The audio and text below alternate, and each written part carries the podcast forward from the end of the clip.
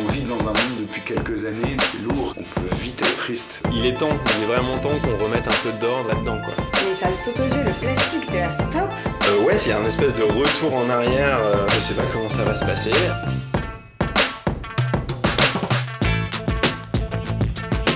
J'ai hâte de voir comment les gens vont réagir. Je ne suis pas exemplaire, c'est juste j'essaie de faire ma part. Je suis assez optimiste finalement.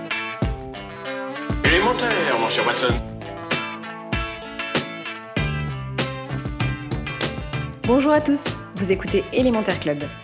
Dans ces épisodes de La Relève, nous vous proposons une conversation avec celles et ceux qui ont un impact positif sur notre société et construisent le monde de demain. Ils nous donnent leur vision du monde, de nos modes de vie et parlent de leurs initiatives. Bienvenue au club et bonne écoute. Dans cet épisode, vous découvrirez Sophie Gaillet, la fondatrice du média Grand Mercredi, un site et un magazine dédié aux grands-parents d'aujourd'hui. Si c'était important pour moi d'aborder ce sujet dans l'élémentaire club, et si selon moi Sophie avait toute sa place dans un épisode de La Relève, c'est parce qu'elle donne un autre regard sur les seniors à travers leur rôle de grands-parents. Les plus de 55 ans aujourd'hui ne ressemblent plus du tout à ceux d'hier. Ils sont branchés, connectés, jeunes en quelque sorte. Le vieillissement de la population étant un vrai sujet, il m'a semblé qu'il était important d'en parler dans le podcast. Avec Sophie, on a parlé de vie de famille, de silver economy, de rôle des grands-parents dans l'éducation, mais aussi de fonctionnement de l'entreprise. Bonne écoute Bonjour Sophie. Bonjour. Merci de m'accueillir chez Grand Mercredi. Euh, donc toi, tu as créé un média dédié aux grands-parents. Est-ce que c'est bien ça? Exactement, un média dédié aux nouveaux grands-parents. Est-ce que tu peux nous raconter justement euh, ce qu'est ton média et comment est-ce que tu as eu l'idée? En fait, l'idée, elle m'est venue euh, lorsque je suis devenue maman. On m'avait prédit une révolution euh, à l'arrivée de mon premier enfant. Et en fait, cette révolution, je l'ai vue s'opérer non pas chez moi, mais chez mes parents, qui sont devenus grands-parents. Euh, ma mère a 54, mon père a un peu plus de 60 ans. Et quand ils sont devenus grands-parents, euh, ils ont tout changé. Euh, leur façon euh, de d'organiser leurs vacances, leur façon d'organiser leur agenda dans les semaines, leur façon de nous aider, nous jeunes parents. Et je me suis dit finalement cette révolution, c'est pas une révolution chez nous jeunes parents, c'est surtout une révolution chez les nouveaux grands-parents. Qui ont leur premier petit enfant en moyenne en France à 54 ans pour une grand-mère, 56 pour un grand-père et qui ont tout à coup euh, quelque chose d'incroyablement émotionnel qui leur tombe dessus et pour lequel ils vont devenir une source d'entraide inépuisable pour les jeunes parents. Euh, et donc j'ai eu envie de leur créer euh, un média. Donc je les ai observés de très près et j'ai fini par lancer Grand Mercredi, qui est donc le premier média qui s'adresse aux grands-parents. C'est vrai que 54 ans, 56 ans, c'est quand même jeune. Très. Est-ce que justement tu as l'impression que les, grands-parents ont rajeuni quelque part? Les grands-parents ont complètement rajeuni. Alors c'est incroyable parce que les parents ont vieilli et les grands-parents ont rajeuni. Alors euh, ils ont rajeuni euh, parce que finalement il y a assez peu de choses qui nous différencient des grands-parents. Alors nous, je dis nous en tant que jeunes parents, qui nous différencie des jeunes grands-parents. Euh, il y a une chose qui est incroyable chez cette nouvelle génération de grands-parents, c'est qu'ils ont beaucoup plus de temps que les parents. Nous, on a une génération de parents archi débordés, on parle de surcharge mentale, on parle de rythme effréné, chez les mamans notamment. Et en fait, on s'aperçoit que les grands-parents deviennent euh, finalement un relais de temps, de temps disponible pour les enfants. Et c'est eux qui permettent euh, de donner un peu de slow life quelque part chez nos enfants, euh, qui suivent le rythme des parents et qui, euh, grâce aux grands-parents qui ont un peu plus de temps, peuvent avoir des moments avec un peu plus de recul et un peu plus de disponibilité. Et donc oui, ils ont rajeuni d'une façon ou d'une autre parce que bah, à 55 ans, t'es moderne, t'es connecté, tu travailles encore dans certains cas. On parle de grand-parentalité active. Euh, et, donc finalement, oui, on, peut dire qu'ils sont plus jeunes et ils sont toujours aussi disponibles que ces grands-parents que nous avons eu nous dans nos vies, euh, c'est-à-dire des grands-parents qui ont du temps pour les petits-enfants. Mais c'est vrai qu'on on a toujours l'image de, quand on dit grands-parents, quand on dit la mamie, on a l'impression de, voir forcément des cheveux gris, euh, de voir un look de mamie, alors que finalement, c'est plus du tout, le cas aujourd'hui. Non, c'est plus du tout le cas. Et, et, et alors, c'est plus le cas déjà sur les cheveux gris. Il faudrait d'ailleurs qu'on se renseigne sur une statistique de combien de grands-parents ont les cheveux gris. Mais en attendant, euh, elles ont pas du tout envie de se faire forcément appeler mamie. Nous, on a plein de lectrices et de lecteurs qui n'ont pas de petit nom de grands-parents, qui ont voulu euh, garder leur petit nom, leur prénom à eux. Donc c'est pas une obligation. Donc on le voit dans cette nouvelle génération de grands-parents. Euh, et c'est pour ça d'ailleurs que Grand Mercredi ne s'appelle pas grands-parents cool ou mamie cool ou papy cool, mais Grand Mercredi, parce qu'on voulait vraiment avoir cette notion de médias assez statutaires, comme est leur nouveau rôle. C'est un, un, rôle qui est moins papy et mamie de l'époque, en effet, et plus moderne quelque part. Mmh. Et tu as des témoignages peut-être justement de, tes lecteurs qui te disent, j'en sais rien, merci de donner une nouvelle image euh, aux grands-parents ou... Oui, on a des lecteurs qui sont euh, très euh, demandeurs de la modernité qu'on apporte au quotidien dans leur vie. Alors nous, on a des newsletters, on a un livre, on a un journal, on fait plein de choses pour eux, mais on s'efforce toujours de, d'avoir une, une modernité dans ce qu'on suggère et de ne pas être dans un monde de bisounours. Quand on va dire à des grands-parents, éviter les écrans avec les petits-enfants, on va pas leur dire euh, interdisez les écrans. Je veux dire, on sait bien aujourd'hui que les petits enfants qui ne sont pas euh, devant des écrans, ça n'existe presque pas. Donc on a cette, ce recul de dire on est quand même dans une société moderne aujourd'hui qui impose certains codes de la modernité et les grands-parents doivent vivre avec ça. Donc euh, oui au McDo, oui aux écrans et oui à un certain nombre de choses qui nous paraissent être dans l'air du temps. Mmh. voilà. Dépupabiliser. Exactement. Alors pour toi, ça veut dire quoi être grand-parent en 2019 être grand-parent en 2019, euh, c'est une bonne question. C'est euh, être à la fois un repère euh, pour les petits-enfants et un repère pour les parents. C'est-à-dire que quand on est maman aujourd'hui, de savoir qu'on a ses grands-parents, les grands-parents de ses enfants dans le coin, ça nous apporte énormément de sérénité.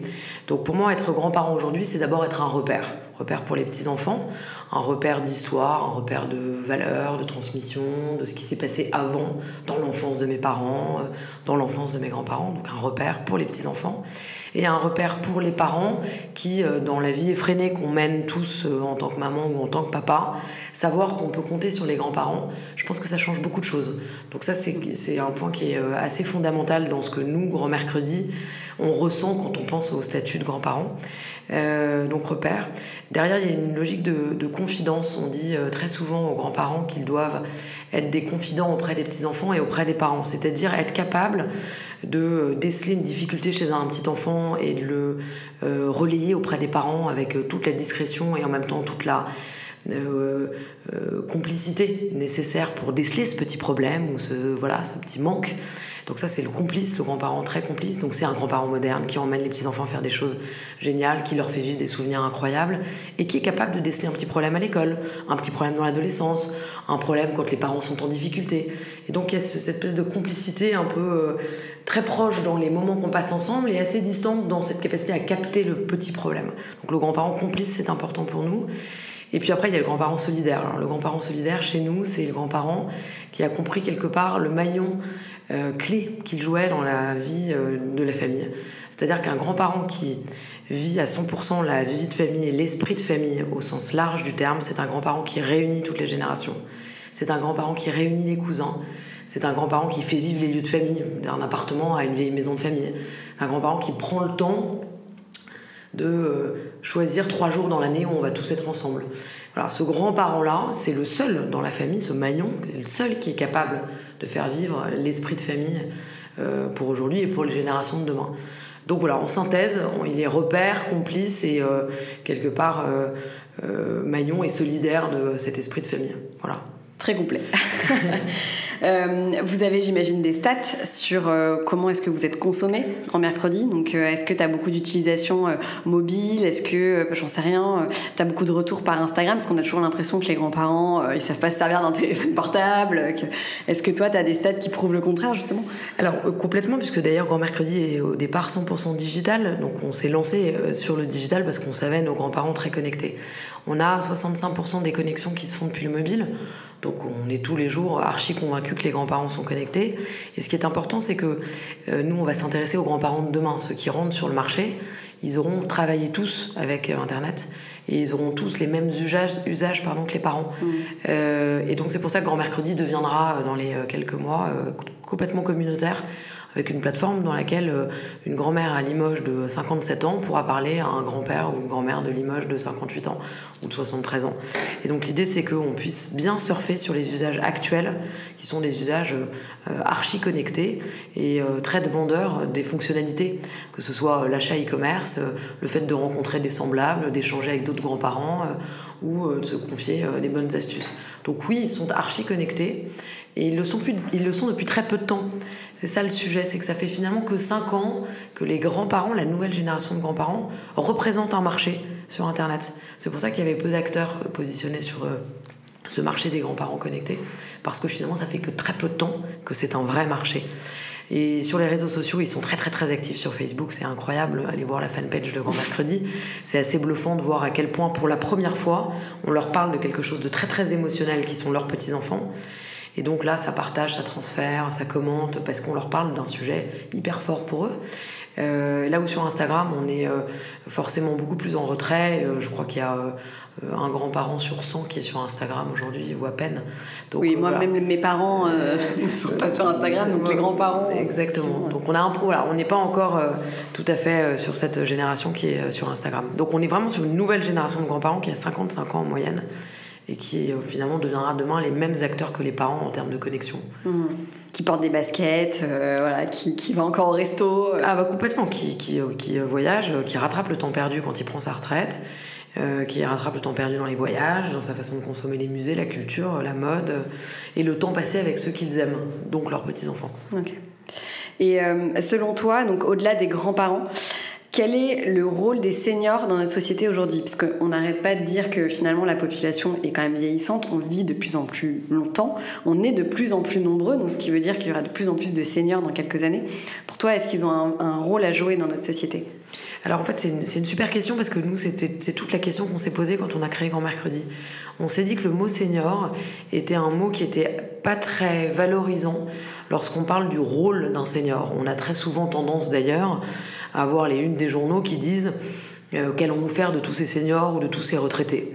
Euh, comment les seniors vont-ils bien vieillir dans notre société Donc on voit que ça pose plus un problème euh, qu'autre chose. Et c'est pour ça qu'on a eu envie, pour la première fois, de créer un média qui ne dit jamais le mot senior, mais qui dit le mot grands-parents. Et en fait, aujourd'hui, 8 seniors sur 10 sont grands-parents. Donc finalement, ça permet de couvrir 80% de notre marché de seniors. Ce sont les mêmes gens finalement. Euh, sauf que quand on est grands-parents, on est utile, utile dans la famille, utile dans la société. C'est-à-dire qu'on a un tel rôle d'entraide et un tel rôle valorisant auprès de ses petits-enfants et de la famille, c'est-à-dire des enfants, que c'est beaucoup plus facile de se considérer comme un vrai levier, un atout euh, pour le pays. Là où senior, on, va moins se retrouver. Vous demandez demain matin dans une assemblée, vous levez la main en disant Y a-t-il un senior dans la salle? Personne ne va lever la main, il va même se retourner en se demandant si ça s'adresse à lui, alors qu'il a 57 ans. Par on ne connaît même pas l'âge d'ailleurs. Enfin, 50 ans, en France. Alors que vous dites Y a-t-il un grand-parent dans la salle? Non seulement ils vont lever la main, mais en général ils vont lever la main avec le téléphone portable pour montrer les photos de ses petits-enfants. Et donc on voit que le rôle de grand-parent est beaucoup plus engageant que le rôle de senior. Donc pour répondre à ta question, finalement, euh, la question du rôle du senior doit être reposée dans le euh, c'est quoi un vrai senior aujourd'hui? Un senior, il est avant tout grand-parent, dans 80% des cas. Et donc si on s'attelait à s'intéresser à la grand-parentalité plutôt qu'à la senior ou la silver économie, on verrait qu'on arriverait à répondre à beaucoup de questions.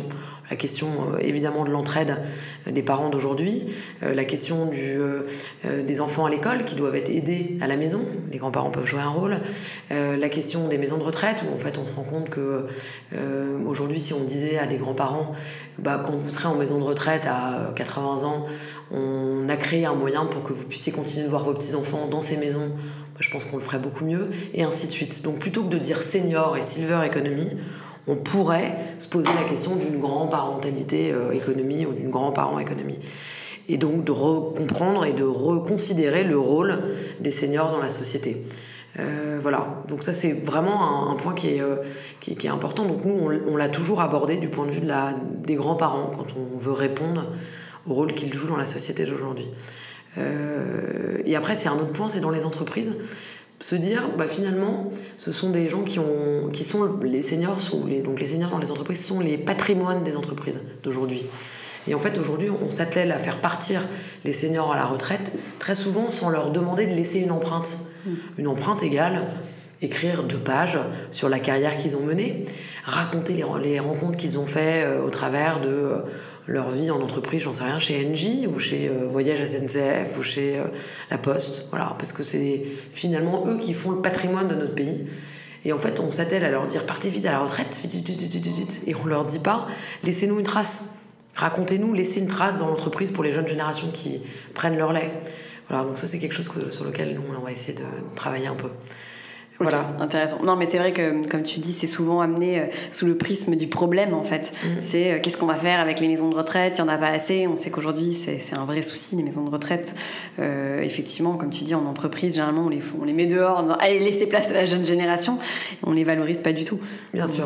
On parle plus de leur départ à la retraite, plutôt plus que du patrimoine qu'ils laissent dans les entreprises. Euh, voilà, ça, ça nous tient euh, vraiment à cœur chez Grand Mercredi, donc c'est quelque chose sur lequel on va travailler euh, par le prisme de la grand-parentalité, justement. Ok. dans le podcast d'Élémentaire Club, on fait le point sur nos modes de vie. Donc c'est assez global. Je voulais savoir, toi, quelle est ta vision justement de nos modes de vie actuels? Alors, on a des, des modes de vie, euh, je vais parler du mode de vie euh, familial, mhm. euh, parce que c'est ce qui me parle le plus, moi, en tant que maman, et aussi en tant que chef d'entreprise d'une entreprise qui parle de la vie de famille. Aujourd'hui, dans la vie de famille, on ne on prend plus le temps de passer un vrai moment à côté de ceux qu'on aime, un moment sans son téléphone, par exemple, qui pour moi est un sujet prioritaire. Et, juste en, apprenant à déconnecter au vrai sens du terme, alors sans parler d'une détox thérapie ou d'une digital thérapie ou d'une détox digitale, bon, on pourrait, on pourrait essayer euh, d'instaurer dans les familles des moments sans téléphone. Et par exemple, quand on passe à table dans un déjeuner de famille le dimanche, se dire que euh, juste avant de passer à table, euh, il y a un petit panier qui passe et tout le monde met son téléphone dedans. Pendant les trois prochaines heures, on est juste ensemble, on vit le moment présent et on n'est pas en train de se demander ce qui se passe sur Instagram ou euh, ce qui se passe sur WhatsApp dans le dernier groupe de nos copains, mais on est en train de se, juste de passer un moment avec ceux qu'on aime. Et ça, ça permettrait de remettre un peu de slow life et de je profite du moment présent, notamment en famille, mais c'est valable dans les entreprises, c'est pareil, en tant que salarié dans une boîte ou en tant que même chef d'entreprise, c'est même la question pour tout le monde. On est toujours à un moment donné happé par notre téléphone. Trois secondes, mais c'est ça qui fait qu'on fait moins bien les choses probablement, ou qu'on passe peut-être à côté de choses fondamentales. Donc juste instaurer dans nos vies de tous les jours des moments où on est sans notre vie digitale, sans la vie d'ailleurs, et donc complètement dans le moment présent. Et donc chez Grand Mercredi, on a instauré des moments de famille où il n'y a pas de téléphone, et on l'a imposé, euh, j'allais dire, dans les, dans les familles, en, en, leur suggérant via nos newsletters et, via ce qu'on leur dit au quotidien. Et ça me donne une idée, je pense qu'il faudrait qu'on le fasse euh, dans l'entreprise de Grand Mercredi. Mmh. voilà, ça me donne une idée en t'en parlant, tu vois. voilà. Mais euh, oui, c'est vrai que, en tout cas, c'est un vrai sujet. Et puis, comme tu disais, euh, il y a aussi un rôle des grands-parents et des parents d'éduquer de, les enfants justement à cette consommation d'écran. Et c'est vrai que si eux-mêmes sont collés à leur téléphone, c'est très compliqué de dire aux enfants ensuite qu'il y a des temps euh, sans écran, quoi. C'est un, un, vrai sujet. J'ai une autre question, un peu politique. Toi, présidente, tu changerais quoi? C'est une question euh, à laquelle j'aurais pu mieux me préparer. Moi, non, c'est très bien, c'est spontané. Moi, présidente, je changerais quoi? Euh, Je crois que je changerais euh, le monde de l'entreprise. le monde de l'entreprise dans la relation entre le patron et les salariés ou les salariés et le patron. on a un monde de l'entreprise qui est très très très arriéré en France et qui, donne, provoque des difficultés euh, au quotidien dans les entreprises. La raison, elle est très simple, c'est que euh, on a une partie des Français qui euh, sont pour le télétravail, d'autres qui sont contre. on a des patrons qui ont absolument besoin que la salarié soit au bureau parce que ça les rassure. Et puis on a des salariés qui travaillent beaucoup mieux quand ils ont trois heures ou une matinée ou deux jours de télétravail possible dans leur quotidien. Euh, on a euh, des entreprises dans lesquelles c'est très très formaté, il y a des réunions, euh, d'autres dans lesquelles tout le monde travaille un peu comme il sent. Et, et, donc finalement, on a complètement désorganiser quelque part les codes du travail. Et dans une entreprise dans laquelle on se confronte à des nouvelles générations qui arrivent et qui sont très en demande de ces nouveaux codes de télétravail, de souplesse dans le quotidien et, et, quelque part de même de, de, de nouvelles façons d'être salarié dans une entreprise au sens large et qu'on a des patrons qui sont un peu plus euh, old school quelque part dans leur façon de euh, euh, d'être patron et d'appréhender le monde du travail, et eh bien ça crée des frictions. Et je crois qu'il faudrait qu'à un moment donné, l'État français, en tout cas le, gouvernement, puisse se rendre compte que ça a complètement changé.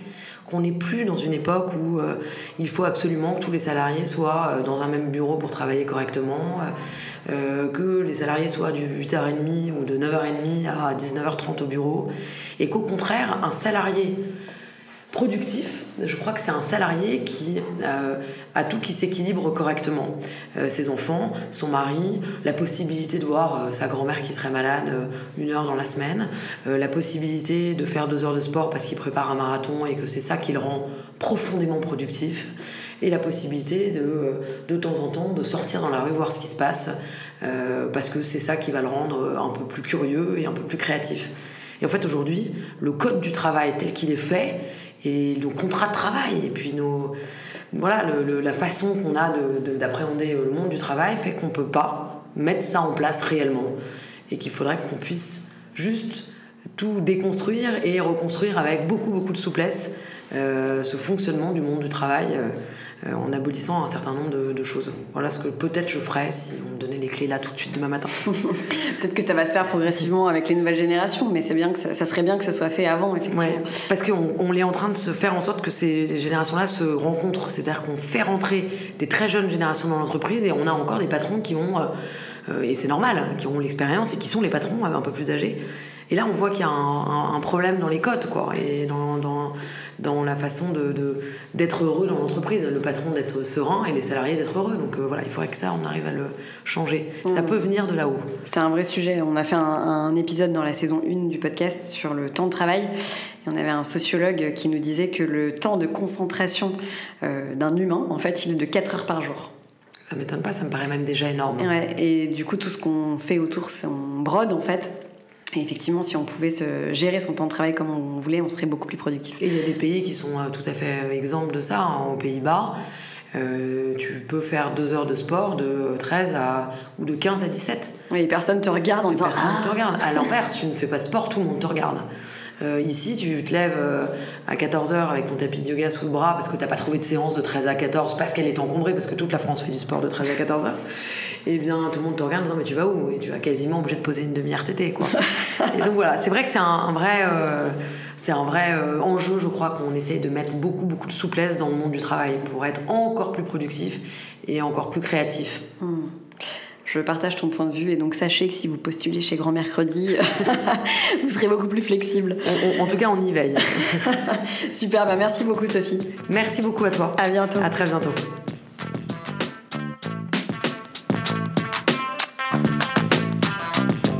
Merci pour votre écoute. Vous retrouverez toutes les références dans la description de l'épisode. Et si vous avez envie de découvrir chaque semaine des marques, des associations ou des personnalités qui ont un impact sociétal ou environnemental, pensez à vous abonner à notre newsletter, La Relève.